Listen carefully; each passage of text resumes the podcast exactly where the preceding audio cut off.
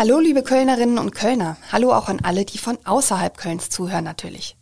Ich bin Sarah Brasak und unterhalte mich in Talk mit K jede Woche mit interessanten Menschen aus dieser Stadt. Manche davon sind prominent, andere sind gar nicht prominent, aber interessant, das sind sie alle. Mein heutiger Gesprächspartner zählt, wie ich finde, zu den spannendsten Menschen, die Köln zu bieten hat. Er heißt Marc Benecke und ist nur unter anderem Kriminalbiologe, mit dessen Hilfe schon viele Straftäter überführt werden konnten. Er hält Lesungen zu Bakterien, Gerüchen und Leichen und beantwortet auf seiner Facebook-Seite Fragen zu eingeschickten Fotos von lebenden und toten Tieren, die ihm seine vielen Fans schicken.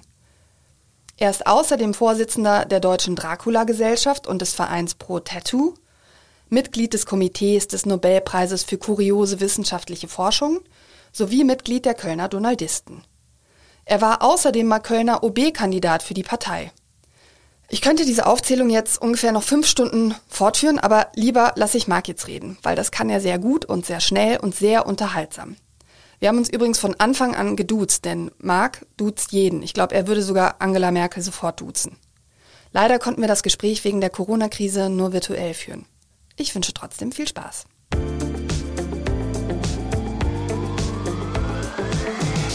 Hallo Marc, ich freue mich sehr, dass du trotz der gefühlt Millionen von Tätigkeiten, die du von sehr früh morgens bis tief in die Nacht ausübst, Zeit findest für dieses Gespräch. Ja, früh morgens stimmt nicht so ganz. Also ich schlafe gerne äh, und äh, aber tief in der Nacht, das äh, ist so, ja. Wie viele also, Stunden schläfst du denn pro Nacht? Weil du schreibst ja auch in dem Buch, über das wir nachher sprechen wollen, dass Schlaf super, super wichtig ist, zum Beispiel für das Immunsystem, um so eine Corona-Infektion abzuwehren. Mein Eindruck ist, dass du es selbst mit deinem eigenen Schlaf aber nicht so genau nimmst. Doch, tatsächlich. Also äh, ich denke mal, auf Tour geht's oft nicht. Da kommst du meistens so um zwei ins Bett oder so und dann bist du um neun auch wieder draußen. Das sind dann sieben Stunden. Das ist für mich aber nicht genug. Für manche Leute schon, aber für mich nicht. Aber äh, wenn es dann irgendwie geht, versuche ich länger zu pennen. Also entweder im Zug, was meistens auch nicht geht, äh, also während der Tour, weil da sind halt tausende von E-Mails, aber sagen wir mal jetzt während dem Corona-Ding habe ich schon versucht, auf acht bis neun Stunden zu kommen. Also ganz normale Zeiten. Mhm wenn man dich interviewt, muss man ja vorher erstmal so ein paar Jahre überlegen, über welches Thema man jetzt eigentlich genau mit dir sprechen will, weil man kann ja mit dir über alles sprechen, sei es die Kultur von Fruchtfliegen oder den Transport von Nashörnern mit dem Flugzeug, um nur mal zwei Themen deiner jüngeren Podcasts aufzugreifen. Ah. Und natürlich nicht zu vergessen den kompletten Bereich der Kriminalbiologie, der ja super spannend ist. Ähm, wir haben leider nur eine Stunde Zeit und ich mache es mir ein bisschen einfach deswegen. Und äh, weil du eben auch dafür ein Experte bist, will ich gerne mit dir über Leben, Werk und Wirkung von Viren sprechen. Coronaviren natürlich insbesondere aus, aus Gründen. Ähm, und das mit dem Leben ist ja auch gar nicht so einfach, habe ich in deinem Buch gelesen, weil wir ja weder lebend noch tot sind. Aber dazu kommen wir auch gleich. Und ich will natürlich mit dir über Köln sprechen, denn Köln ist deine Heimat. Und du bist wahrscheinlich im vergangenen Jahr ja etwas öfter da gewesen als sonst. Ähm, denn normalerweise bist du ein Reisender und quasi jeden Tag unterwegs. Alle anderen Themen müssen wir uns dann für weitere Gespräche in der Zukunft vornehmen. Einverstanden? Sehr, sehr gerne. Machen wir dann in zukünftigen Folgen. sehr schön. Beginnen wir mit dem Buch, über das ich, äh, äh das ich eben eben schon erwähnt habe, du hast ja 2020, glaube ich, sogar eins der ersten Bücher in Deutschland ähm, zur Corona-Krise veröffentlicht. Das heißt Viren für Anfänger. Und da schreibst du im Vorwort, Corona ist nur der Übungsfall. Durch die Zerstörung unserer Welt kommt noch einiges auf uns zu. Das klingt ganz schön apokalyptisch. Ja, es ist noch schlimmer geworden. Also ich habe dann sehr, zum Glück sehr viele Konferenzen über Zoom machen können, ähm, weil halt alle zu Hause saßen 2020 und jetzt auch äh, bis, wir reden jetzt ja gerade im Mai 2021. Und ähm, das Ausmaß der, der Katastrophe war, glaube ich, keinem von uns so klar, obwohl wir uns schon alle da so reingefuchst hatten als Natur Naturwissenschaftlerinnen wie krass der Rückgang der Vögel einfach ist, der Singvögel oder was jetzt äh, heute erschienen ist, das Leben im Boden, wie stark das schon wirklich zerstört ist. Also das, ich wusste das schon, weil ich immer über Regenwürmer die Informationen gesammelt hatte, weil Charles Darwin halt auch schon darüber geschrieben hatte, ein sehr, sehr gutes Buch über Regenwürmer und deren wirtschaftlichen und Nutzen für die Menschen. Also darum ging es da. Und deswegen war ich da so ein bisschen, äh, fand ich, das hat mich angeregt. Aber ähm, wie, wie krass die Zerstörung durch die intensive Landwirtschaft ist, das war mir in dem Maß auch nicht klar. Dann habe ich gestern äh, eine Veröffentlichung gelesen über das, über wie, wie viele Schmetterlinge wirklich auch verschwunden sind. Äh, also wir, wir reden ja, also wir reden ja meistens davon von der Krefelder Studie, in der sich gezeigt hat, dass ungefähr so innerhalb von 25 Jahren drei Viertel der Tiere in einem Naturschutzgebiet in Deutschland verschwunden waren. Aber das waren halt die fliegenden Insekten und da haben uns gedacht, na ja, vielleicht sieht es ja woanders nicht ganz so schlimm aus. Aber egal bei welcher Konferenz ich war, die Amphibienkundler haben schon gar keine Lust mehr zu reden. Die sagen, es, das Spiel ist aus, also es ist vorbei. Ähm, im, Meer, das haben sicher viele bei dieser Netflix-Serie gesehen, äh, über die Überfischung, die schon ganz, ganz lange bekannt ist, dass da überhaupt nichts passiert.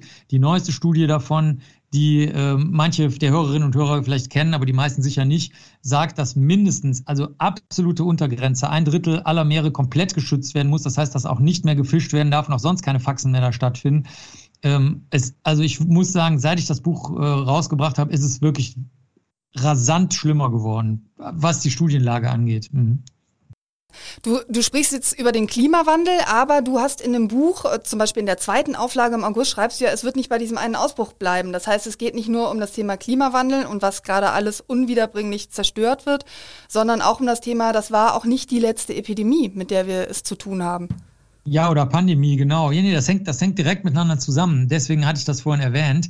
Ähm, dadurch, dass wir immer stärker in Lebensbereiche eindringen, in denen dann erstens nicht mehr die natürlichen Netze des äh, Lebens und Sterbens herrschen, äh, sondern sich die Viren dann eben auch anders und weiter verbreiten können. Man kriegt sozusagen überall Monokulturen, ne, bei Tieren, bei Pflanzen, überall.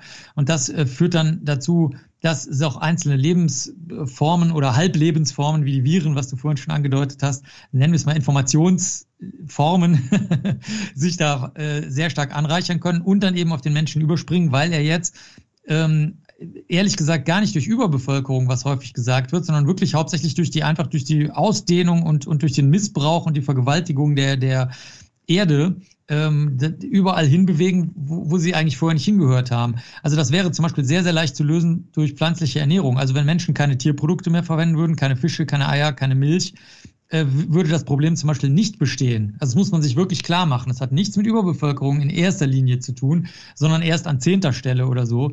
Und äh, das wird dann mit den Pandemien auch was zu tun haben, weil erstens sind wir durch die natürlichen Netze nicht mehr geschützt, die das vorher so ein bisschen, wie soll man das sagen, ausgefiltert oder in die Breite gestreut haben, was es von Erkrankungen gibt. Zweitens drängen wir die Natur immer stärker zusammen. Es gibt immer stärkeres, immer eine immer stärkere Begegnung mit Tiererregern, die dann auf Menschen überspringen können.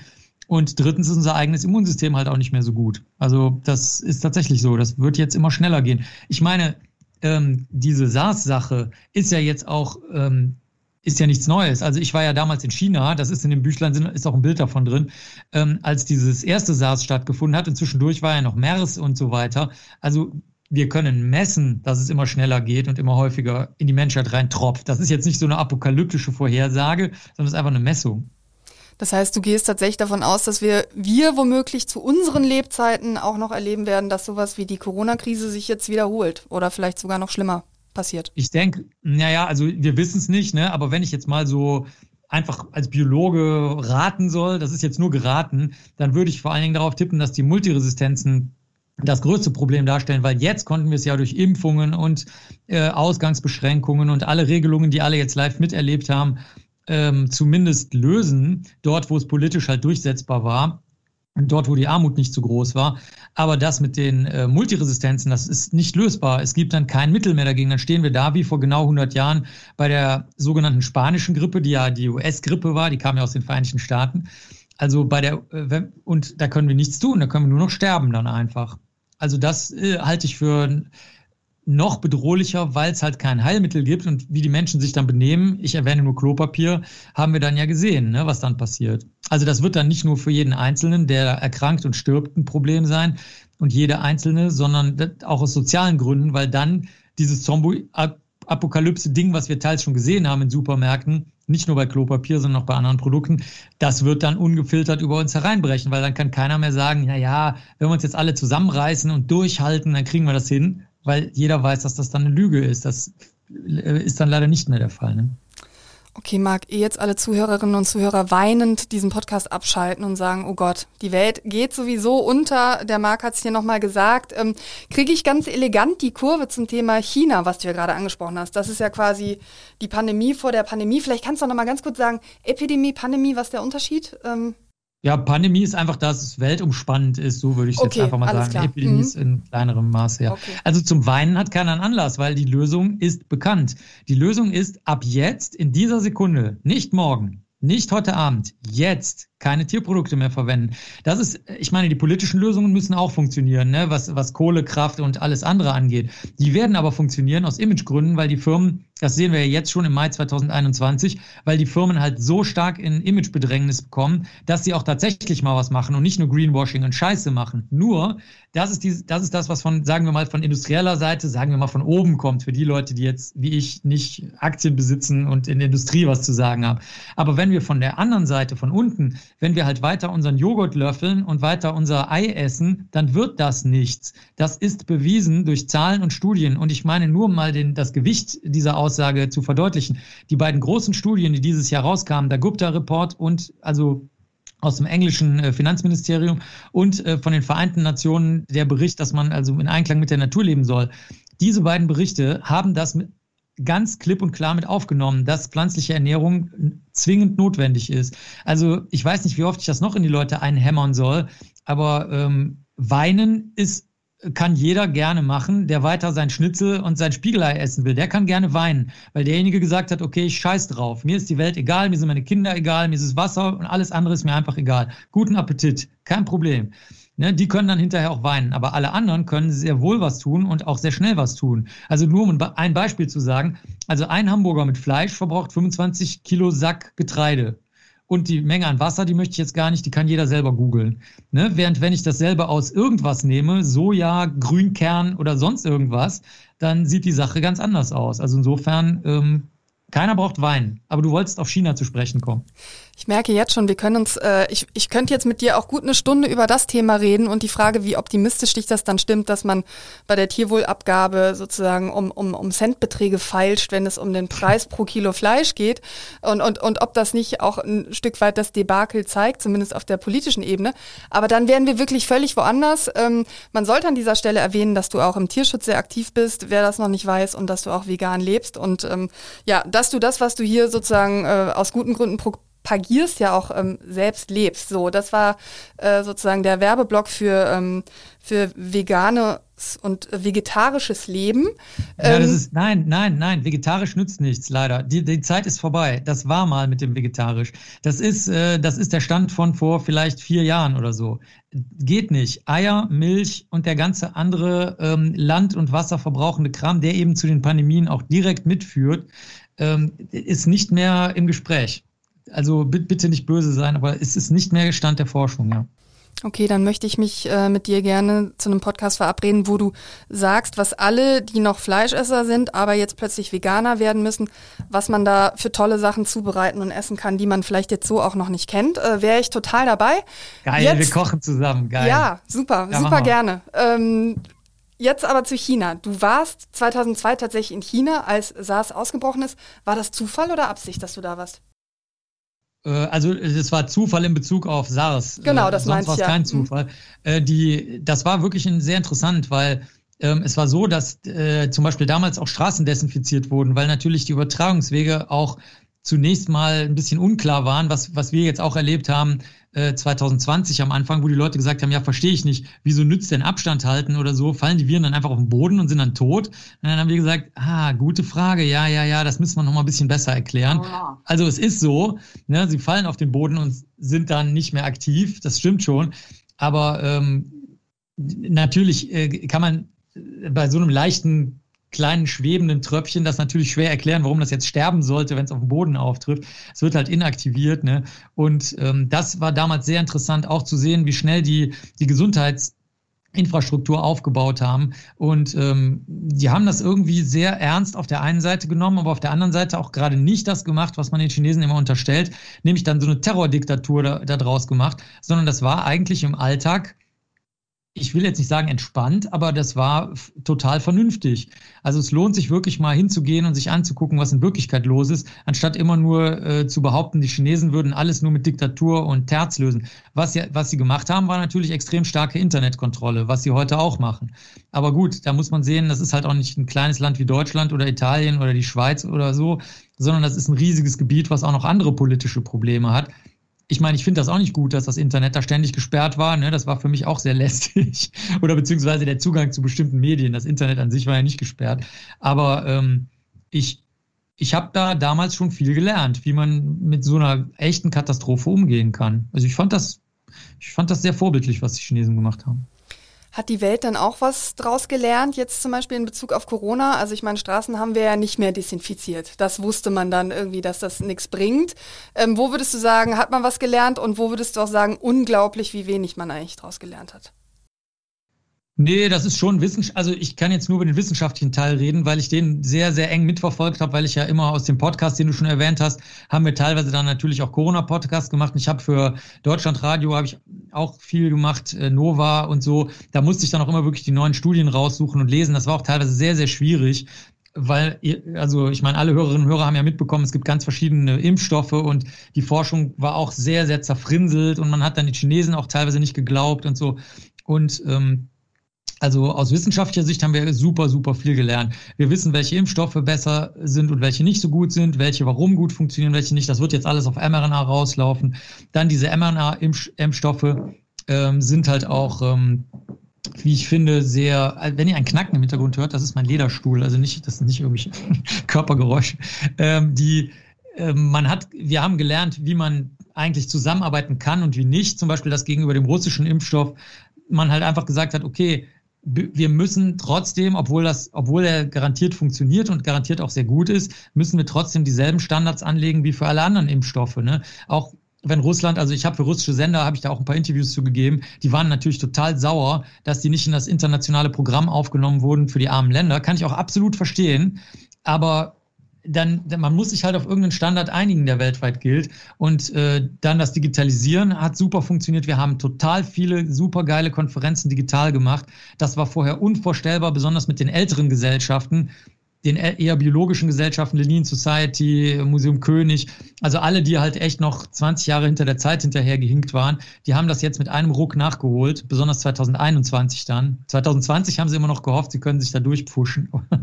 Und ähm, diese Vernetzung zwischen, sagen wir mal, Umweltschutz, Naturschutz, Klimaschutz und dieser ganzen Thematik mit den Krankheiten, das war zwar vorher längst bekannt schon, aber ähm, die Notwendigkeit wurde jetzt auch erst wissenschaftlich so untermauert, dass es auch politisch durchsetzbar ist. Also viele Leute haben das auch, glaube ich, gar nicht mitbekommen, dass gerade die deutsche Regierung wirklich ähm, unter dem Eindruck, dass jetzt möglicherweise die Grünen die Wahl gewinnen werden im, im September oder wann das ist, 2021, äh, dass da wirklich erstaunliche Entscheidungen getroffen wurden. Klar, dieses Tierwohlsiegel ist natürlich alles Lüge und Fake, aber ähm, ich meine, es war immerhin mal der erste Schritt, das überhaupt irgendwie in die, in die politische Entscheidungsfindung einzubringen. Also ich fand, ich war sehr, sehr, sehr beeindruckt. Wirklich, wie auf einmal diese Vernetzung ich kann das nur so beschreiben wie so Öltröpfchen, die auf der Suppe schwimmen und die dann manchmal so größeres Ölauge bringen. Das ist jetzt passiert. Also die Umgebungsbedingungen für das Zusammenschwimmen der, der Ölaugen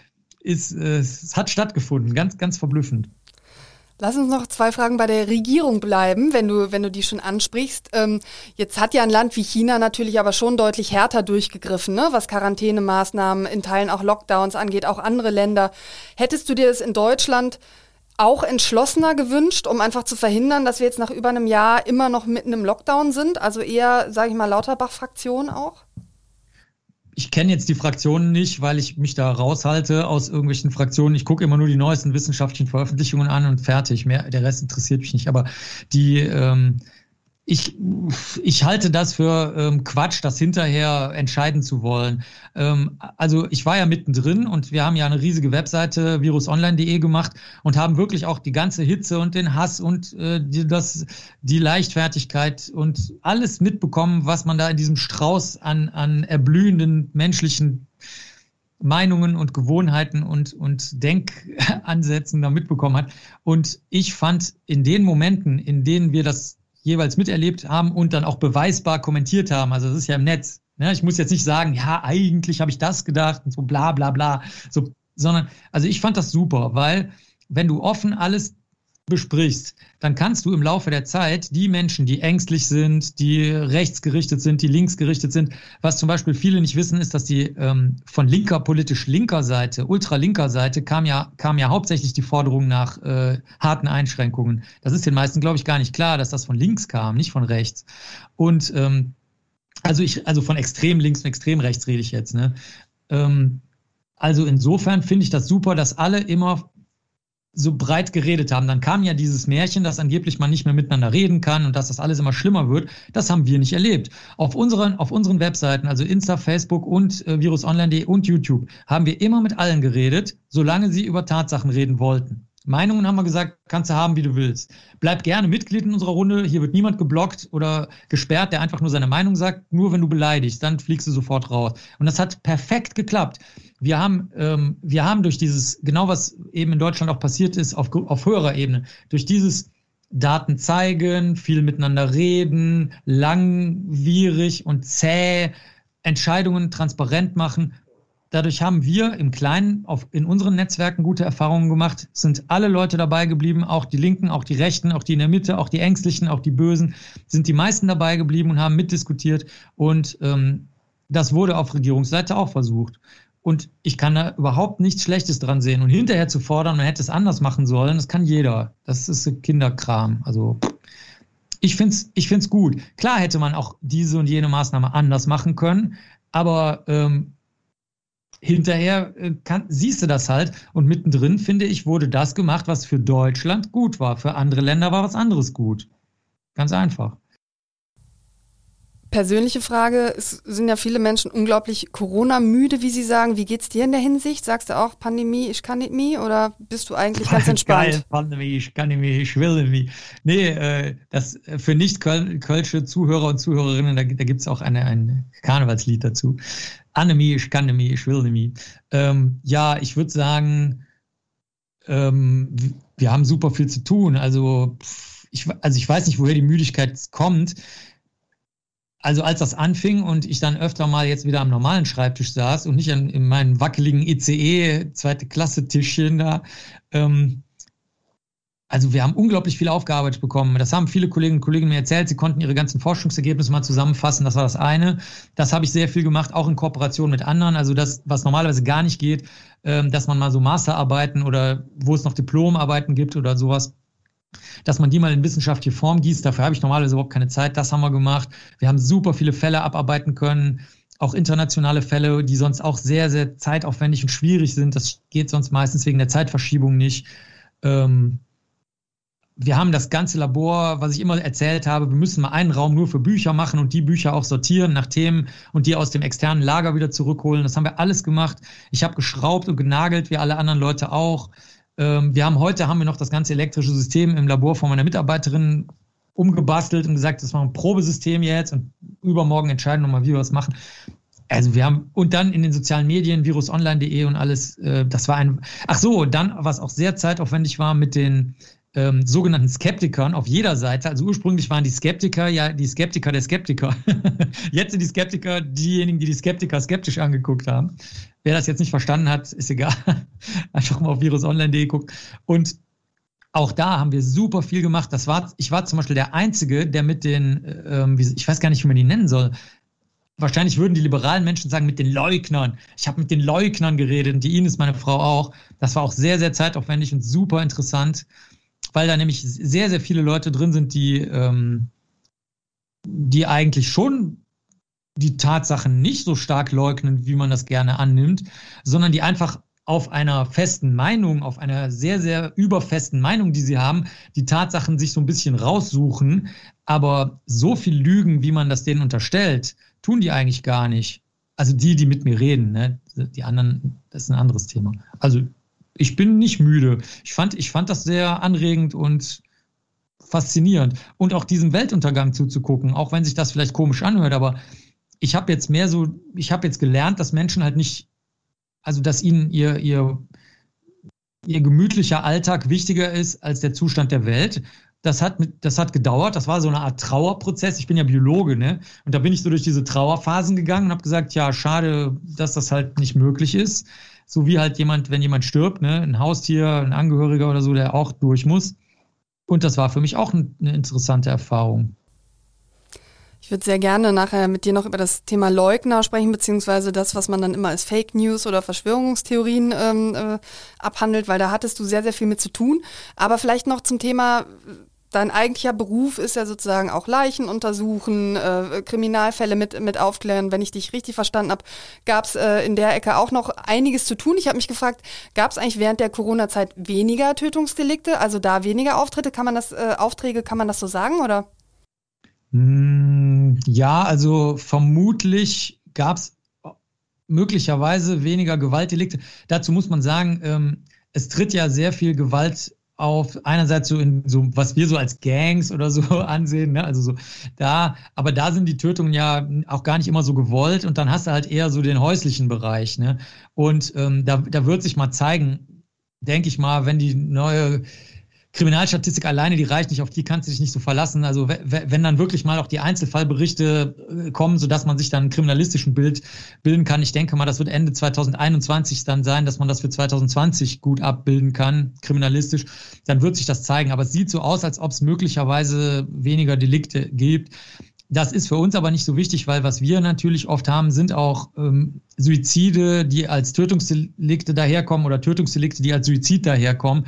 Und das da hat sich gar nichts geändert. Es ist eher so, dass die Familien, weil die zusammensaßen, sehr alte Fälle nochmal rausgekramt haben. Wir haben heute zum Beispiel den ganzen Tag über einen Fall gehabt, der ist von 2010, äh, der aus so einem Umfeld stammt. Psychisch kranke Person, in einem sehr merkwürdigen Fäulniszustand angetroffen worden, merkwürdige Beobachtungen, die aber bestätigt sind durch Kameraaufzeichnungen und so weiter wann der das letzte Mal wo gesehen wurde. Also das passt alles vorne und hinten nicht richtig zusammen, ist aber belegt. Also da wir sowieso nicht denken, ähm, freuen wir uns darüber, dass es Aufzeichnungen gibt und die können dann so merkwürdig sein, wie sie wollen. Und da hat die Familie sich offenbar jetzt nochmal zusammengesetzt während der Corona-Zeit. Und da sind dann auch viele solche Fälle bei uns gelandet. Also insofern weniger Fälle haben wir jetzt nicht, vielleicht weniger aktuelle Fälle, aber das spielt in unserem Büro keine Rolle. Jetzt äh, untersuchen ja Mediziner zum Beispiel auch Menschen, die an Corona gestorben sind, um darüber Aufschluss äh, sozusagen zu kriegen, ähm, was da im Körper passiert. Du untersuchst ja auch Tote, aber du hast wahrscheinlich keine Corona-Toten untersucht, oder? Hätte dich das auch interessiert sozusagen oder ist das... Ähm Nee, da habe ich kein Auge für. Also das mhm. haben, ich habe viele Bestatterseminare gemacht und Bestatterinnen-Seminare und habe das so auf der Ebene, also Aufbahrungen, die ja verboten sind für Corona, ähm, Erkrankte oder mit oder an Corona gestorbene Leute und vieles mehr, Enterdigungen äh, von, ich nenne es jetzt mal Seuchenleichen oder sowas, ja, also jeder Art. Äh, ich konnte auch nochmal, das war auch ganz interessant. Gestern hatte ich ein vorgestern hatte ich ein langes Seminar, da habe ich auch nochmal erwähnt, dass man sich vom Milzbrand eigentlich viel mehr fürchten muss als Bestatter, weil man da mit den Sporen oder Keimen in der Erde in Berührung ist, als die Krankheiten, die eigentlich mit der Leiche, wenn man so will, zugrunde gehen. Also zum Beispiel jetzt Corona, ne? da, da bleibt ja nichts in der Erde über Jahrzehnte oder so. Und ähm, nee, das, das, das war eigentlich gut, dass die Rechtsmediziner und Rechtsmedizinerinnen das gemacht haben, weil die haben ein gutes Auge für alle möglichen Sorte von Erkrankungen und können dann auch gut sehen, was am Anfang sehr, sehr wichtig war, okay, was passiert, wenn ich an bzw. mit Corona sterbe? Welche Veränderungen habe ich da? Und da sind ja dann sehr, sehr früh eben diese komischen Sachen, diese Gehirnveränderungen und Lungenveränderungen und Thrombosen sind auch sehr, sehr früh schon aufgefallen. Also das, das wäre, da wäre ich der Falsche gewesen. Also ich interessiere mich eher dafür, wenn die Leichen schon ein bisschen mehr in den Kreislauf der Natur zurückgehen, also Insekten dran sind, viele Bakterien dran sind und die Kollegen aus der Re und Kolleginnen aus der Rechtsmedizin, die sind das gewohnt, mit den ganz frischen Leichen eher zu arbeiten. Also ich fand das super. Schade, schade, dass sie dafür nicht viel mehr Anerkennung bekommen haben. Also das, das wäre der Moment gewesen, wo man mal hätte sagen können, können wir jetzt bitte mal wieder richtig viel Geld in die Rechtsmedizin pumpen, weil die hilft auch bei, das ist die, sind die einzigen, die bei so, sagen wir mal, anfangs rätselhaften Seuchen, nenne ich das jetzt mal extra, sehr, sehr schnell diese Zeichen sehen. Die Pathologen und Pathologinnen im Krankenhaus natürlich auch, die auch, ist klar. Aber die Rechtsmediziner, Rechtsmedizinerinnen können das noch besser abgrenzen von anderen rätselhaften Sachen, zum Beispiel irgendwelchen Todesengel, die in der Klinik rumlaufen und dann die Patienten und Patientinnen töten und so. Also ich fand, das ist sehr, sehr, sehr gut gelaufen, obwohl die alle da ihre Shitstorms abbekommen haben. Absolut zu Unrecht. Also. Also kann man sagen, auch die müssten besser ausgestattet sein, wie man das ja jetzt bei Pflegenden zum Beispiel und den Krankenhäusern sagt. Ja, die, Au die Ausstattung an sich ist häufig ganz okay. Es liegt eher daran, dass einerseits halt äh, sehr schnell Menschen, die sich irgendwie glauben, damit auszukennen, Kommentare machen. Das, die älteren Kollegen aus der Rechtsmedizin, die betrifft das nicht, weil die diese sozialen Medien interessieren die überhaupt gar nicht. Ne?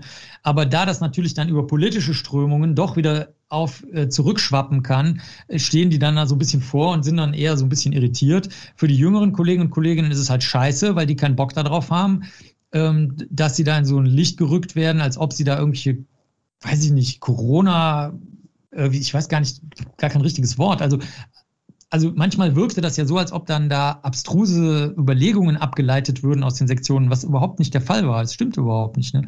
Und die, auf die schwappt das rüber. Also die, es ist eher so, ich würde mal sagen, Anerkennung, wie du, wie in der Pflege eben, Anerkennung wäre gut.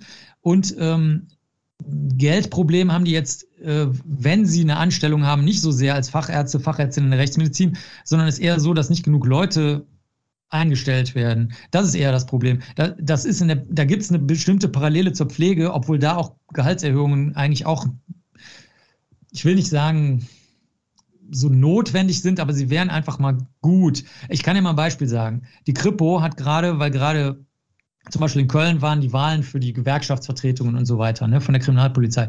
Und die haben halt die Forderung gehabt, äh, die Kripo-Leute sollten eine Einmalzahlung von 300 Euro kriegen. So, wenn du jetzt bei Beamten weißt, was passiert, wenn du 300 Euro Einmalzahlung kriegst, dann wird da so eine Extrasteuer drauf fällig. Da bleibt echt überhaupt nichts von übrig. Da können die wahrscheinlich mit ihrer, meine ich jetzt ernst, ist nicht lustig gemeint, da können die einmal mit ihrer Familie essen gehen von dem Geld. Und das ist schon eine politische Forderung, das musst du dir mal vorstellen. Also die fordern, einmal möchte ich mit meiner Familie essen gehen. Mehr will ich gar nicht. Und ähm, so, das sind eher solche Sachen. Also in der Pflege ist es, Anerkennung ist wahrscheinlich sogar da, aber da wäre mehr Personal gut. In der Rechtsmedizin ist Geld eigentlich okay, Ausstattung ist auch je nachdem Ansichtssache okay, aber mehr Personal wäre gut.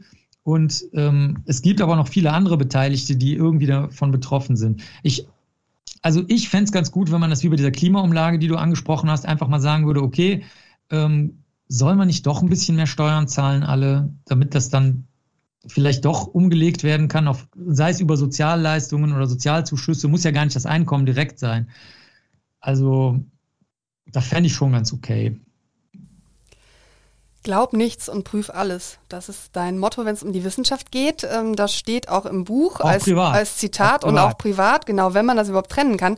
Jetzt sind ja, wir haben gerade schon drüber gesprochen, in der Corona-Krise viele Fake News und Verschwörungstheorien im Umlauf. Du bist auch mit denen konfrontiert auf deiner Website. Meine Frage, hast du so eine persönliche Top 3 der besonders nervigen oder auch äh, gefährlichen Verschwörungstheorien? Also für gefährlich halte ich die überhaupt gar nicht. Also wenn du breite Aufklärung betreibst, das mache ich ja äh, zum Beispiel jetzt regional in Berlin-Brandenburg äh, in der Sendung und die ist ja dann der älteste Wissenspodcast geworden, den es in Deutschland überhaupt gibt. Ne? Also das, da, ähm, da erreicht es aber natürlich trotzdem, obwohl das, der, der ist sogar unter freier Lizenz, also den darf sogar jeder mit Quellenangabe frei benutzen. Also jeder darf sich den auf die eigene Webseite stellen und so. Ähm, sogar als Feed, das kannst du sogar automatisieren. Aber trotzdem erreichst du natürlich nur die Leute, die sich jetzt für, sagen wir mal, sich abstrus anhörende Wissenschaftsthemen interessieren, die dann hinterher sich als richtig erweisen. Ne? Die Elefanten, die du vorhin erwähnt hast, die dann mit Hubschrauber transportiert werden und so. Die Nashörner. die, Richtig. Die und anderen Elefanten. In der Studie ja. zum Nashörner. Ja, da hast du recht. Hast recht. Ähm, gilt aber natürlich auch für andere äh, Tiere, genau.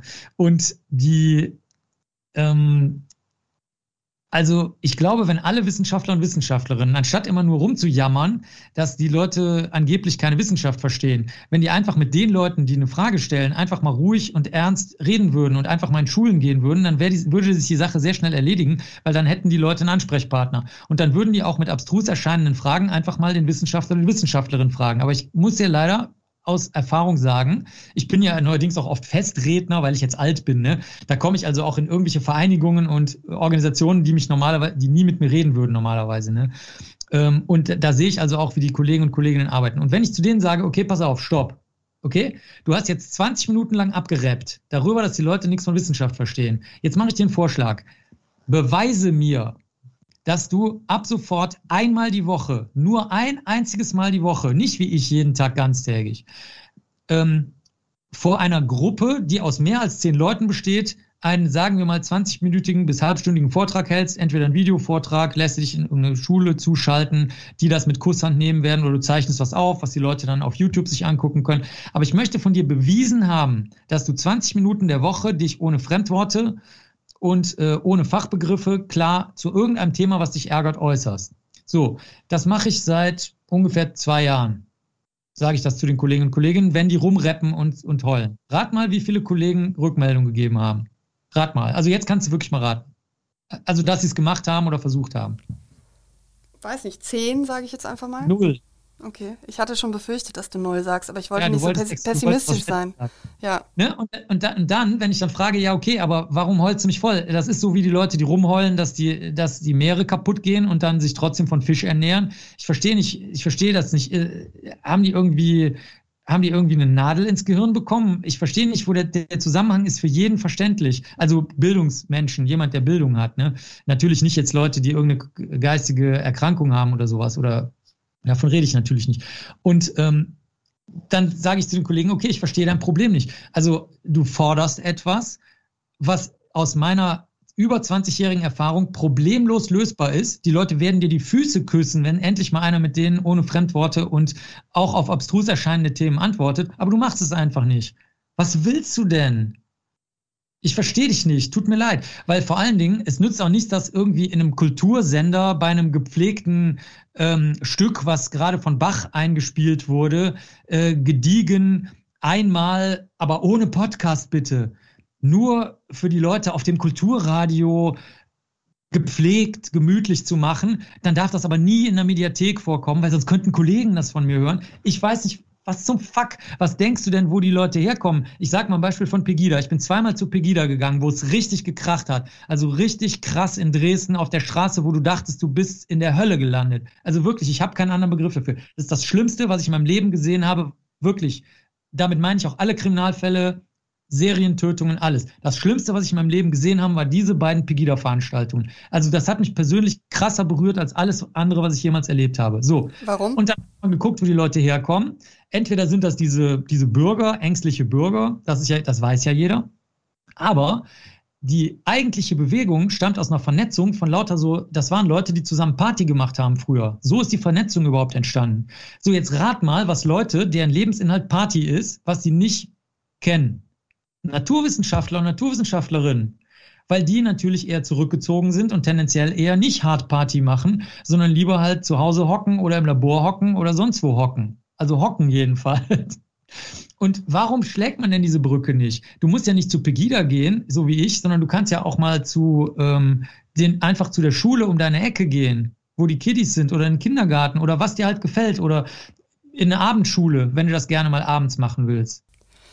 Ich merke, Marc Benecke könnte diese, diese Brücke sein, sozusagen Verbindung zwischen, zwischen Party und den, den Wissenschaftsnerds, die nie auf diese Partys gegangen sind.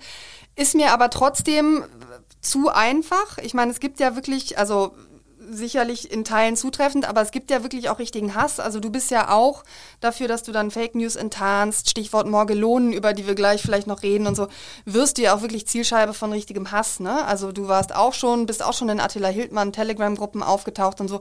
Das ist ja auch nicht alles nur harmlos oder eben Leute, die ähm, ich sag mal, die, die Strippenzieher sind ja nicht nur die, die sozusagen wegen zu viel Party keine Zeit hatten, sich mal ein bisschen Wissenschaft reinzupfeifen, sondern es sind ja schon Kriminelle zum Teil, ne? Ja klar, aber ich habe keine Angst vor denen. Dann sollen die doch kommen.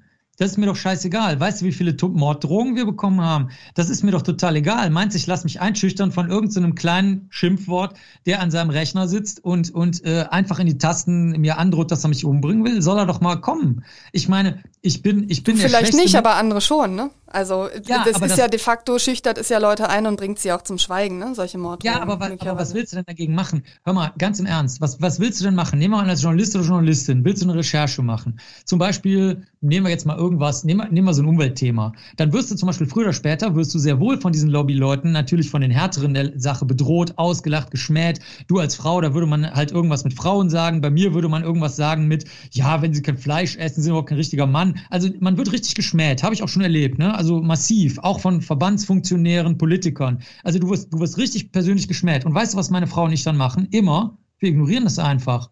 Das ist mir doch total egal. Wir sagen immer nur, okay, Und jetzt kommen wir zurück zu der Datenlage. Wenn Sie, wenn Sie Interesse an der Daten und an der Faktenlage haben, können Sie reden. Und jetzt kommt der Dreh zu dir, weil du sagst, ähm, dass äh, gegen die ganzen Leute, die Hass und, und Schmähungen und sonst was verbreiten, hilft das nicht? Hilft's. Natürlich kannst du die, du kannst Leute, die verrückt sind, kannst du nicht erreichen. Das ist klar. Aber die meisten von denen sind nicht verrückt, sondern die, die sind einfach mega ängstlich oder halt haben eine super beschissene Ausbildung oder haben hundert andere Gründe, die wir jetzt leider nicht mehr ändern können. Das ist halt passiert.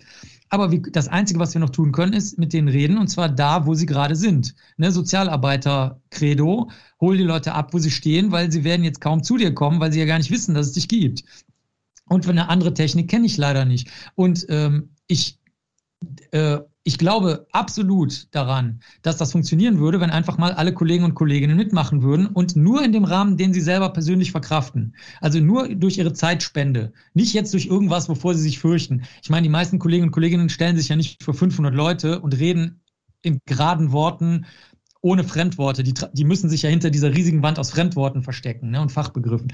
Also das kannst du nicht von allen verlangen. Aber ich kann verlangen, dass wenn Kinder oder Jugendliche oder ähm, Hassende eine Frage stellen, die ich fachlich beantworten kann, dann kann ich verlangen, dass sie die Antwort geben. Und wenn das alle machen, dann klappt das auch. Oder, oder egal wie viele halt. Wenn das viele machen. Du hast aber natürlich recht, wenn ich es alleine mache und die Ines, dann können wir natürlich nur unsere Gruppe erreichen. Das ist schon klar. Aber wenn du dich einschüchtern lässt, dann hast du Pech gehabt. Das haben wir im Dritten Reich gesehen, das haben wir in der DDR gesehen, das haben wir in jeder Diktatur in Argentinien gesehen, das haben wir bei allen Massentötungen gesehen, die sonst so aufgetreten sind. Das hat alles nur funktioniert, weil die Leute sich haben einschüchtern lassen. Und wo hat es nicht funktioniert? wo sich die Leute nicht haben einschüchtern lassen. Natürlich musst du den Anf wenn's, wenn erstmal die Gestapo um die Ecke kommt oder die SA oder sonst wer, kannst du nichts mehr machen. Aber du musst halt vorher mutig sein. Du musst den Anfängen, wie jeder weiß, wehren. Und das machen wir. Aber wenn du da natürlich dann ähm, nicht den Mut hast, äh, vor die Tür mehr zu gehen, weil irgendeiner mal Bu gemacht hat, ich meine, ich verstehe das. Ich verstehe auch die ängstlichen Leute, aber dann sollen die mich nicht voll heulen. Weil wenn das nur an Leuten wie mir hängen bleibt oder der Ines und ein paar anderen Mannequin, dann äh, kann keiner verlangen, dass wir alle erreichen. Das können wir nicht. Da müssen leider alle mitmachen. Dann lass uns jetzt mal die Fakten sprechen lassen und die, die Wissenschaft. Ähm, ich würde wirklich gern konkret auf dieses kleine, winzige Miniatur-Coronavirus ähm, zu sprechen kommen und auf ein paar Eigenschaften. Man kann es ja leider nicht sehen, weil es sehr klein ist und das lässt dann wahrscheinlich auch die Gerüchteküche sozusagen umso stärker brodeln, ähm, wenn man sich denn Gedanken darüber macht. Ich würde gern ein bisschen so über die Personality und das Aussehen sprechen, indem ich dir ein paar Sätze zuwerfe und wir machen das völlig ah. frei von Fremdwörtern. Das ist jetzt der Plan. Ähm, Habe ich natürlich teilweise auch aus deinem Buch entnommen, wird dir vielleicht bekannt vorkommen. Viren sind ein bisschen wie Vampire. Sie mögen nämlich kein Sonnenlicht. Das fand ich sehr schön. Das stimmt, ja. Ja, also äh, viele, viele Erreger mögen kein Sonnenlicht übrigens. Also nicht nur die Viren. Also die, die Viren sind ja so halb lebend, halb tote Informationsstückchen, die sich dann verbreiten oder nicht, je nachdem, ob sie halt eine Grundlage dafür finden. Aber ähm, ich kann mal ein lustiges Beispiel dazu erzählen, falls also ich war mal, ich habe ja in den Philippinen das erste Labor für genetische Fingerabdrücke aufgebaut, ne? Und dann haben die die Pipettenspitzen, haben die Studierenden draußen in die Sonne gelegt. Und dann habe ich natürlich als Deutscher gesagt, sag mal, ihr müsst sie wegschmeißen, das ist Einwegmaterial. Dann haben gesagt, ja, wir haben aber kein Geld, wir können das nicht wegschmeißen, weil dann haben wir halt keine Pipettenspitzen mehr. Und dann haben wir mal geguckt, ähm, heute würde das nicht mehr gehen, aber damals haben wir noch mit größeren Mengen Erbsubstanz gearbeitet, also aus Blut oder so, jetzt nicht nur aus einzelnen Zellen und dergleichen, was wir heute machen. Und ähm, das hat gereicht. Also die Sonne hat da tatsächlich die, äh, wenn du die lang genug in die Sonne gelegt hast, zerhämmert und für Viren gilt es halt auch, für viele. Ähm, nicht so sehr für Bakteriensporen, aber äh, UV-Licht von der Sonne ist ist erstaunlich wirksam. Ist halt, wie jeder weiß, allerdings auch hat auch den Nachteil, dass sie in deiner Haut auch die Erbsubstanz angreift, sodass du dann Falten kriegst und Hautkrebs. Ne? Ja. Das Virus trägt am liebsten eine Tarnkappe. Ja, das stimmt. Die Viren äh, oder ja, nehmen wir mal Viren, die versuchen natürlich das Immunsystem irgendwie auszutricksen und ähm, deswegen sagen wir mal, es gibt da sehr viele verschiedene Techniken, die sie anwenden, aber ähm, sie haben, oder ich sag's mal, ich versuche es mal anders zu sagen, sie verändern oft ihre, die Mütze, die sie aufhaben. Also wenn die, wenn die eine Mütze schnell erkannt wird, meinetwegen die mit den Schneeflockenmuster drauf, ja, die du im Winter immer getragen hast, dann ziehen sie halt eine andere Mütze auf, die eine andere Form hat und die das Immunsystem nicht mehr so schnell erkennt.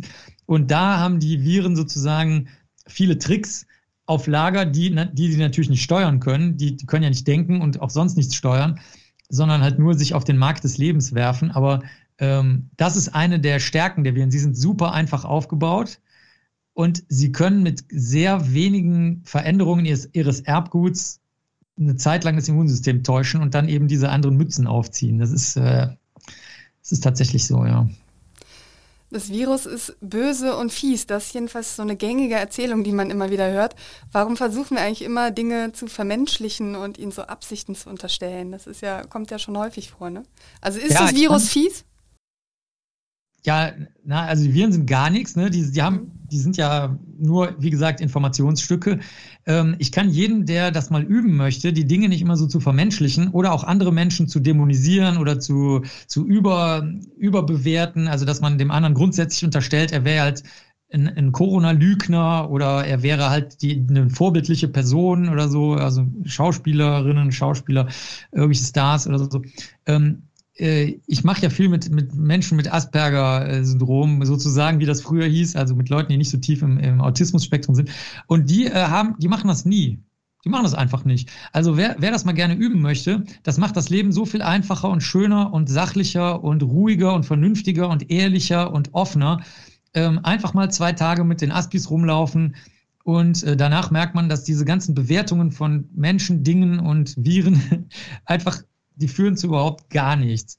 Warum die Menschen das machen, weiß ich schon, weil es irgendwann mal vor 10.000 Jahren oder 40.000 Jahren war das vielleicht mal praktisch, aber in unserer modernen Welt ist das wirklich richtig äh, störend. Also, also ich meine jetzt nicht emotional, also gefühlsmäßig störend, sondern es stört die Abläufe. Also wenn ich, und ich sage das nochmal, als jemand, der ständig beleidigt, beschimpft und bedroht wird im Netz und äh, wie, besonders die Ines kann das sogar noch besser als ich und immer einfach auf den sachlichen Kern antwortet. Das funktioniert wirklich. Das ist kein Geschwätz und keine Forderung, sondern eine von uns wirklich zehntausendfach beweisbar durchgeführte Maßnahme.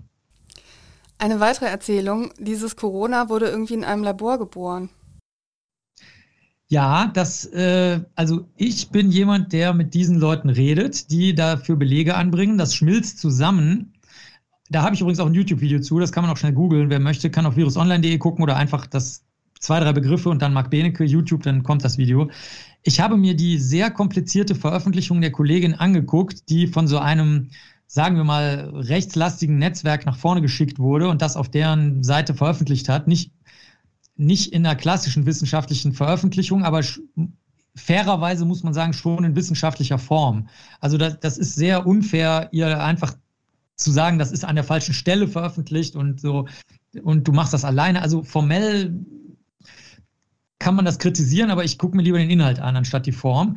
Und sie sagt, dass bestimmte Schnittstellen, die da drin ähm, sind, äh, für einen Bestandteil, den man in der Biotechnik auch wirklich benutzt. Also da kann man so künstliche Schnittstellen, kann man da in die Erbsubstanz einführen. Die bestehen natürlich aus Erbsubstanz wiederum.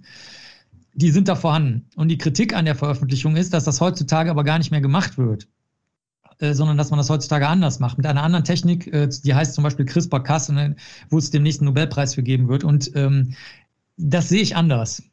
Ähm, das sagen Leute aus reichen Industrieländern. Es ist aber so, dass man die preiswerten Techniken sehr gut in ärmeren Ländern oder in Labors, die unauffällig sein wollen, sehr gut verwenden kann.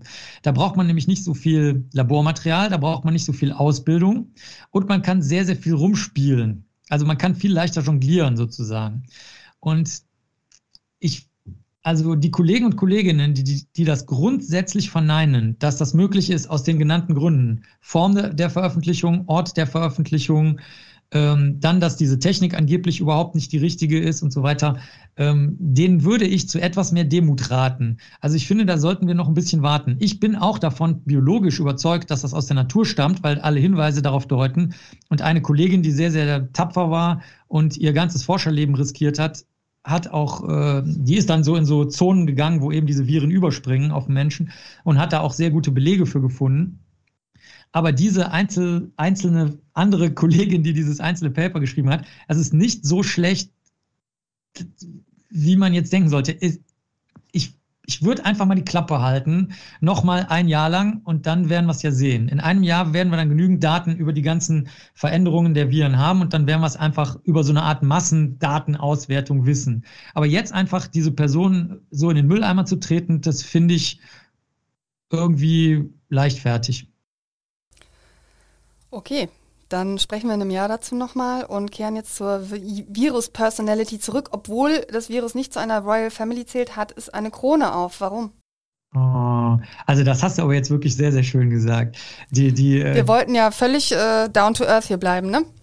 Das finde ich sehr gut. Ja. ja, die Coronaviren heißen tatsächlich so, weil sie äh, Krönchen tragen überall auf ihrer äußeren Seite. Das sind diese Andockstellen, wo, wie jetzt mittlerweile jeder weiß, weshalb man die FFP2-Masken tragen soll. Wenn, wenn diese kleinen Tröpfchen durch die Luft fliegen, wo dann die Viren noch aktiv drin sind, dann docken die sofort halt in Nase und Rachen und so weiter an. Und diese Andockstellen, die stehen so hervor wie die Zacken von einer Krone, wie Kronenzacken. Deswegen heißt diese ganze Gruppe Coronaviren. Das muss nämlich nicht so sein. Also die, es gibt auch ganz viele andere Viren. Ich habe auch so ein bisschen krakelig zugegebenermaßen in dem Buch, habe ich so ein paar andere Viren drauf reingemalt, also Ebola und Grippe und so. Und da wird man sehen, man, die müssen nicht diese strahlenartigen Krönchenzacken immer haben. Und äh, tatsächlich, also es ist ein, ein kaiserliches oder königliches Virus, wenn du so willst, weil es immer Krönchen, ganz viele Krönchen trägt. Mhm. Ich habe mir die Zeichnung natürlich angeguckt und war fasziniert eigentlich von dem Ebola-Virus, weil das sieht irgendwie so am aufwendigsten und am elaboriertesten aus und ist irgendwie auch größer offenbar. Das Coronavirus fand ich jetzt dagegen eher so Standard-Mittelmaß irgendwie. Das ist gar nicht so wahnsinnig aus der äh, sozusagen aufgefallen in dieser ganzen Riege. Würdest du diesen zunächst mal unauffälligen Eindruck im Kreise dieser Virenfamilie bestätigen? Oder anders gefragt, was ist so typisch und was ist untypisch, wenn man das überhaupt sagen kann für ein Virus? Ich finde, wir sollten mal ein Battle-Rap machen und Viren dissen. Du bist, du bist nur durchschnittlich, Ebola hat viel mehr Standing, Alter und so. Also da, äh, da das können ja, wir dann auch. Das würde mich von dir sehr interessieren, ja, auf jeden Fall. Ja, das mhm. machen wir in einer der nächsten Folgen. Mach mal Probedurchlauf jetzt ein bisschen. Also Ebola ist outstanding, ja. Ich kann leider nicht reimen, äh, okay. aber das, da muss ich mich erstmal in das Reimen reingrooven und dann, dann, dann dissen wir die Viren, die nur mittelmäßig sind. Nee, ähm, ich finde die alle cool, so wie bei Menschen. Ähm, ich, also diese Zuordnung von besseren oder schlechteren Eigenschaften, die äh, stimmt natürlich nicht, weil das siehst du ja, Ebola ist zum Beispiel sehr, sehr tödlich, hat aber den Nachteil, dass es so tödlich ist, weil das ist nämlich genau die Schwäche, deswegen sterben die Leute und es kann sich nicht gut verbreiten. Während äh, Corona ist natürlich äußerlich jetzt vielleicht unscheinbarer oder zumindest kleiner oder mittelmäßiger, aber dafür ähm, haben wir ja gesehen, kann sich äh, sehr, sehr gut verbreiten und hätte auch, wenn wir diese Impfkampagnen und die Lockdowns nicht durchge gepusht kriegt hätten, äh, wäre das Ganze auch übel ausgegangen. Ne?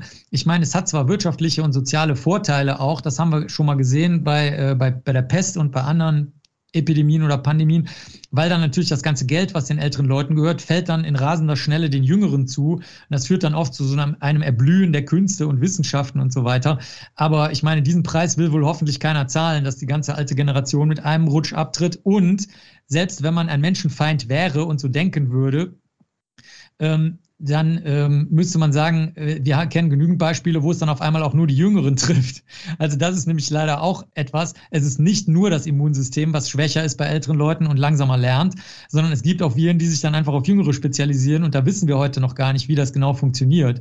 Und ähm, deswegen würde ich sagen, ist also, also diese Coronavirengruppe ist ein echter, wenn du so willst, ein echt, also die haben sich die haben da in ihrem Mittelmaß genau das Richtige gemacht. So wie Leute, die sich zum Beispiel in politischen oder kulturellen oder sozialen Systemen so im Mittelmaß einnisten. Das ist eigentlich die erfolgreichste Methode. Ne? Ich will nicht Chef werden in der Firma.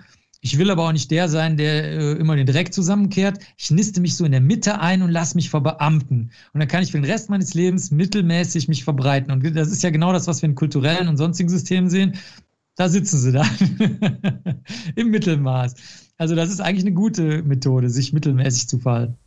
Wenn du dieses Coronavirus in, sagen wir mal, drei Jahren nochmal aufmalen müsstest, gibt es da die Möglichkeit, dass sich das dann auch optisch komplett verändert hat durch eine Mutation oder ist das eher im Inneren des Virus und das wird schon immer noch diese, diese komplette Krönchenform und so weiter behalten? Also. Ja, also sagen wir mal so, das ist eine Frage der sogenannten ähm, Einordnung. Da äh, habe ich, glaube ich, auch einen kleinen Abschnitt im Büchlein drin, aber das ist eigentlich ein endloses Thema. Wenn, also stell dir mal vor, du bist ähm, eine Party, keiner will was reden und so und die Leute sind, sagen wir mal, über 45, da gibt's ein sicheres Thema, Bier. Da kannst du sagen, weißt du, was mein Lieblingsbier ist? Das und das Kölsch. dann sagen die einen, Kölsch, das schmeckt doch wie Schimpfworte. Und die anderen sagen, was, das ist dein Lieblingskölsch, das andere und so weiter. Also jeder kennt das mit Bier. Und ähm, da gibt's ja dann Einsortierungsmöglichkeiten. Und jetzt ist das so, der Gag bei Biologen und Biologinnen und auch eben medizinischer orientierten Leuten ist, ähm, wie sortiere ich Dinge ein?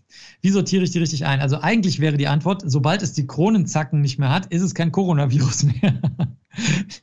Aber dieses Fass wollen wir hier nicht mehr aufmachen, weil sonst es dauert deine Sendung fünf Stunden und dann kriegst du tausende von Zuschriften von Leuten, die für die Einordnung von Lebewesen und Erbsubstanz und so zuständig sind. Habe ich auch bekommen dann sofort. Ist mir also wirklich passiert. Ne? Da haben die gesagt, ja Marc, du bist aber gar nicht in der und der Kommission, du kennst gar nicht die neuesten Entwicklungen der Einordnung. Ich so, ja, ist ja gut, Leute. Gefühlt befinden wir uns ja so ein bisschen im Finale der Corona-Krise in Deutschland jedenfalls. Also immer mehr sind geimpft und man denkt so, ja gut, im Herbst oder sagen wir mal spätestens im, im Winter ist das normale Leben wieder zurück. Bist du da auch so hoffnungsvoll oder ähm, machst du mhm. dir auch noch eine Menge Sorgen, jetzt gerade was das Thema Mutationen angeht? Wo wir gerade dabei waren? Ja, das habe ich in China erlebt. Also es wird auf jeden Fall geöffnet, weil Politik ist ja jetzt keine Wissenschaft, äh, keine Naturwissenschaft zumindest nicht. Eine, von mir aus eine andere Wissenschaft, aber keine Naturwissenschaft. Also die Öffnungen passieren ja schon und da kommst du nicht dran vorbei politisch. Also das wird auf jeden Fall passieren. Das war in China auch so. Also damals, ich kann mal ein Beispiel sagen, damals war ein sehr großes Thema Internetcafés. Also äh, die, für die Jüngeren, das war damals die einzige Möglichkeit, wie, wie normale Menschen irgendwie ins Internet konnten. Da ist man in so Kaschemmen gegangen, äh, wo, wo dann halt ganz viele Rechner standen und die, die hingen an der Leitung.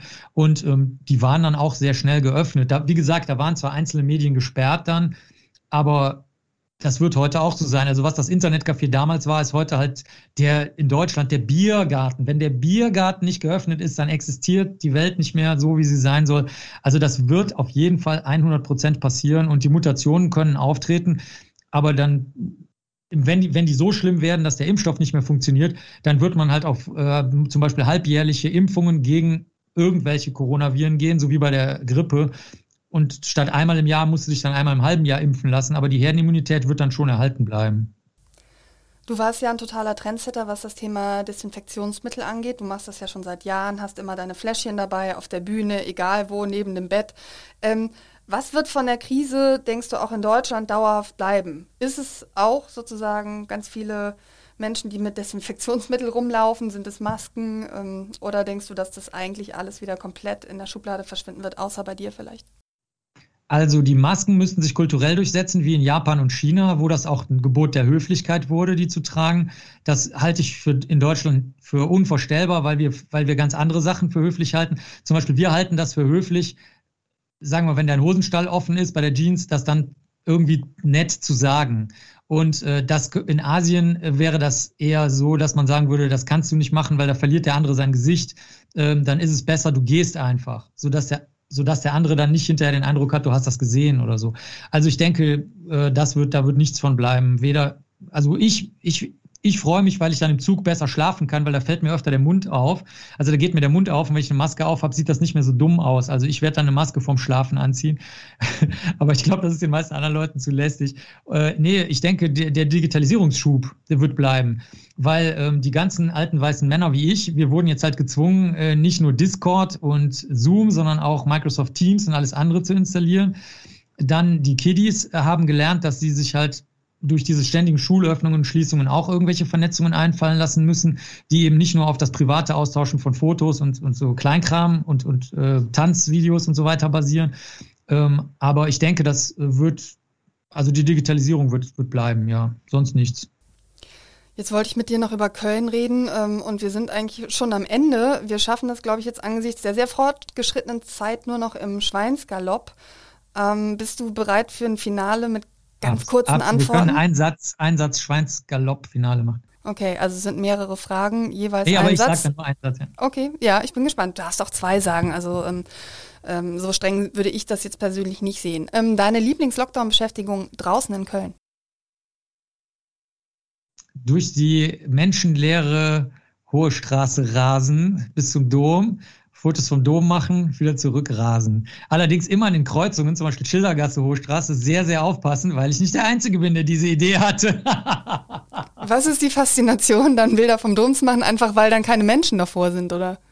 Ja, das ist sensationell. Ich fotografiere den Dom sowieso dauernd und äh, aber es ist auch ähm, ich meine, ich bin natürlich auch im Zentraldombauverein Mitglied schon seit immer und so und habe auch einen Stern vorm Dom, äh, also da, ich bin da in den Boden eingelassen und so weiter.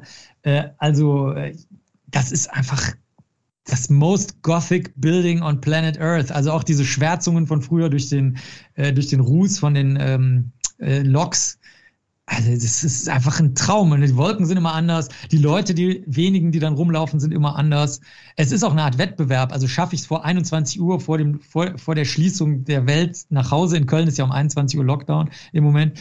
Also das ist einfach super spannend. Wenn der Kamps auf hat, kann man sich da, die haben ja, die haben ja vegane Apfeltaschen, vegane Schweineohren, vegane Brezen, kann man sich sogar noch eindecken damit. Also es hat so viele reizvolle Bestandteile.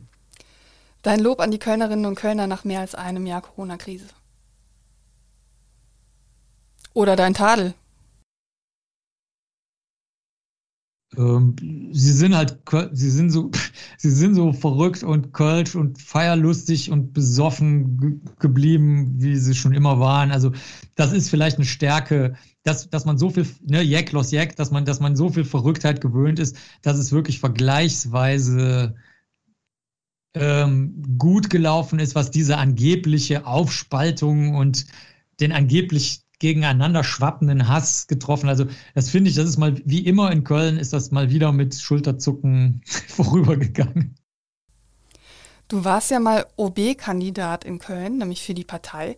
Steht da irgendwie in den nächsten Jahren eine neue Bewerbung an oder war es das für immer mit dem Politiker Marc Benecke? Also ich habe, ja gut, ich bin ja immer noch Landesvorsitzender des äh, größten. Köl Kölsche Politiklaufbahn, meine ich. Ja, aber, ja, sorry. Landesverbandes des, ich wiederhole, mächtigsten und größten Landesverbandes. Das war der Werbeblock ähm, für die Partei, meine Damen und Herren, die uns draußen nein, zuhören. Nein, nein, nur für, nur für Macht einfach. Es war der Werbeblock für Macht im Allgemeinen. Ähm, ich, also wir hatten ja zwei extrem gute Bewerberinnen für das letzte Mal, die dann aber in letzter Sekunde leider nicht angetreten sind. Ähm, solange wir solche extrem coolen jungen Frauen haben, wie die beiden, die, äh, also die eine sitzt auch noch im Rollstuhl, ähm, die andere hat auch noch eine, zusätzlich zu einer interessanten Erkrankung, hat sie aber auch noch sehr, äh, ist sie sehr charismatisch noch zusätzlich. Also solange wir so coole junge Frauen haben, braucht man keinen alten weißen Mann. Also wenn die, wenn die dann ausgehen sollten, dann mache ich es nochmal. So wie Adenauer, nicht wahr? Das hat ja auch Tradition. Äh, werde ich dann auch mit über 70 werde ich dann noch sagen, die Last des Amtes äh, nehme ich halt einfach auf mich, weil es kein anderer macht. Aber sonst nicht. Dein kollegialer Rat als Ex-OB-Kandidat an Frau Reker jetzt, mitten in der dritten Welle keine Ahnung, also ich, ich habe nichts erkannt, was irgendwie seltsam ist. Also was ich lustig finde, ist, dass sie hier um die Ecke hat sie an so einem Abbruchhaus, hat irgendjemand in ihrem Auftrag ein, boah, bestimmt, ich weiß nicht, 15 Meter großes Porträt von ihr gemalt. Ähm, das war im Wahlkampf, ich, ja. Mhm. Ja, davon würde ich gerne mehr sehen. Also ich würde, ich würde gerne mehr 15 Meter große, bunte Bilder von Frau Reker in der Stadt sehen. Also gerne an jedem Abbruchhaus in ganz Köln. Das, das würde ich mir wünschen von ihr, ja. Du hast ja ziemlich viele Tattoos auf deinem Körper. Wie viele davon sind mit Köln-Bezug? Also direkter Köln-Bezug, zum Beispiel die Reinigungskraft von der Holzhandlung, über der unser Labor ist, das Schmidtchen, die hat mir einen, ihren Putzeimer gezeichnet und den haben wir in das Kölner Wappen eingebaut. Das ist direkter Köln-Bezug. Dann ähm, indirekte Bezüge, es sind halt Sachen, die in Köln gestochen wurden, in Mülheim bei, bei Tattoo Dieter an, an der Genoveva Straße. Da, das war ja mein erster Tätowierer und äh, mit dem bin ich auch heute noch befreundet, mit Dieter und Anke. Ähm, die Tattoos, die von denen stammen, natürlich auch. Zum Beispiel hat der Dieter hat mir den Gullideckel aus Bogota gestochen. So gesehen haben wir den auch eingekölscht auf die Art. Und ähm, ja, auf meiner Brust ist ein riesiger Dürer, der ist jetzt auch Kölsch geworden auf die Art. der Erzengel Michael, der den Teufel da äh, bedrängt. Also da gibt's, da, da könnte ich dir zu vielen Tattoos jetzt Kölsche Bezüge herstellen. Wir müssen jetzt wirklich streng bei dem einen Satz bleiben, sonst ah, kommen wir nicht durch. Eins habe ich noch. Ja, ich gerne. Das, das, Logo der Kölner Journalisten habe ich auch noch auftätowiert. Entschuldigung. Ja. Das Logo der Kölner Journalisten. Donaldisten. Donaldisten. Ich dachte schon, Journalisten, welches Logo, Nein. welches Logo, denk nach. Okay. Nein. Die Donaldisten, ja, ein weiteres äh, tolles Thema. Du bist ja Vorsitzender der Kölner Donaldisten an dieser Nee, Stelle. nee, nee, nee, nee, nee, Nee? bin ich nicht. Bin- Bist du Nein, nicht nein, mehr? Ich war mal Pressesprecher der, der. Bundes, des Bundesverbandes, ja. Okay. Eine Sache, die du in Köln am liebsten sofort umsetzen würdest, wenn du den berühmten Zauberstab hättest. Mehr 15 Meter hohe Gemälde von Frau Reker. Okay, du bleibst dabei. Von welchem Tier im. Kölner Zoo würdest du am liebsten Pate sein? Wenn du nicht schon Pate von irgendeinem Tier da bist. Nee, ich war ja Pate der, äh, der Tausendfüßler, aber dann wurde das Patenprogramm ja abgeschafft vom neuen Chef. Ähm, das war noch unter dem alten Chef, Professor Nogge. Da, ähm, ja, also ich würde die Tiere nehmen, die nicht im Zoo sind und die der Zoo auch komischerweise nicht gut findet, obwohl das die besten Tiere sind, natürlich die Alexander-Sittiche, die Halsbandsittiche. Also viele finden die ja nicht so cool, weil die ja Dreck machen. Schaut euch die sehr guten Videos von mir zu Alexander Sittichen an und ihr werdet sie lieben oder lest das sehr, sehr gute Kapitel. Das ist wirklich lustig. Also das, kann man, das kann ich auch mal vorlesen gratis über Alexander Sittiche aus meinem Tierbuch. Das, also das sind, also Kölscher als diese Tiere wird kein Lebewesen mehr werden. Letzte Frage und irgendwie sagt mir mein Gefühl, dass du im Gegensatz zu den meisten Gesprächspartnerinnen und Partnern, denen ich diese Frage stelle, anders antworten wirst. Worauf freust du dich am meisten, wenn die Corona-Krise wieder ziemlich weitgehende Normalität zulässt? Was haben die anderen denn gesagt? Verrate ich erst nachher. Biergarten. Biergarten. Ein Kölsch in der Äh, Kneipe natürlich, haben die gesagt. Okay, Ja, ja, klar. du darfst dich klar. gerne anschließen. Das ist völlig okay, Nee, sich auf einen äh, Kölsch in der Kneipe zu freuen. Aber vielleicht hast du ja aus dir heraus ein anderes, einen anderen Wunsch. Ich bin, ich bin glücklich. Es gibt nichts, glücklich. was du vermisst als, als ehemals extrem mobiler ähm, Zeitgenosse. Nö, das ist wie das. Also, das wäre, ich halte das für sehr unkölsch, sich was zu wünschen. Gut, okay, das Kölsch in der Kölschkneipe, bitteschön. Aber ähm, ich finde, es gehört als Kölner dazu, dass mit diesem fatalistischen Optimismus, Verzeihung für diese beiden Fremdwörter, das mache ich deswegen, weil die sich äh, so lustig anhören. Ähm, also mit dieser, äh, mit dieser alles hinnehmenden Haltung, äh, es ist, wie es ist, umzugehen, das gehört für mich als Kölner dazu. Deswegen, es ist, wie es ist. Vielen Dank für das Gespräch. Ich danke dir.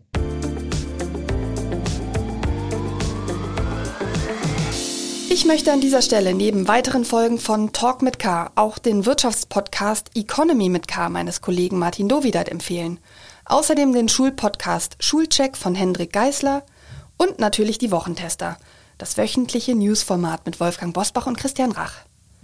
Alle diese schönen Podcasts finden Sie auf unserer Internetseite. Konkret unter ksta.de slash podcast. Oder indem Sie das Stichwort Kölner Stadtanzeiger bei einer Podcast-Plattform Ihres Vertrauens eingeben. Sie können die Podcasts dort auch kostenfrei abonnieren, um keine neue Folge zu verpassen.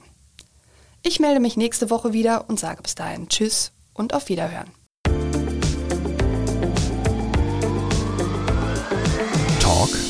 Mit K.